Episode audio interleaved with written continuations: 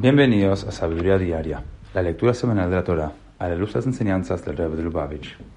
En la cuarta lectura de la Parashat de Vayishlach, aprendemos cómo Esab ofreció escoltar a Jacob y su familia a Canaán, pero Jacob rechazó el favor, prometiendo visitar a Esab en su casa en el monte Seir. Como dice el versículo, Yavorna Adoni, Ifne Abdo, Ad Asher el Adoni Seira. Jacob le dijo a Esab, que mi amo, por favor, vaya delante de mí, su siervo, y espera allí hasta que alcance a mi amo en Seir.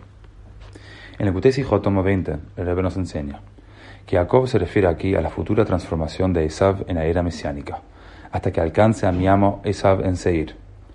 El enfoque de Jacob con Esav nos enseña cómo neutralizar la hostilidad potencial de los Esavs que encontramos a lo largo de nuestro exilio.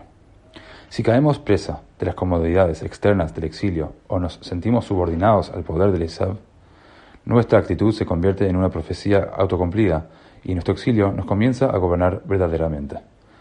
Para neutralizar el poder de Isab, debemos ver detrás de la fachada del exilio a su propósito interno, que es permitirnos preparar al mundo para la era mesiánica. En esa era, Esab va a ser sometido y transformado.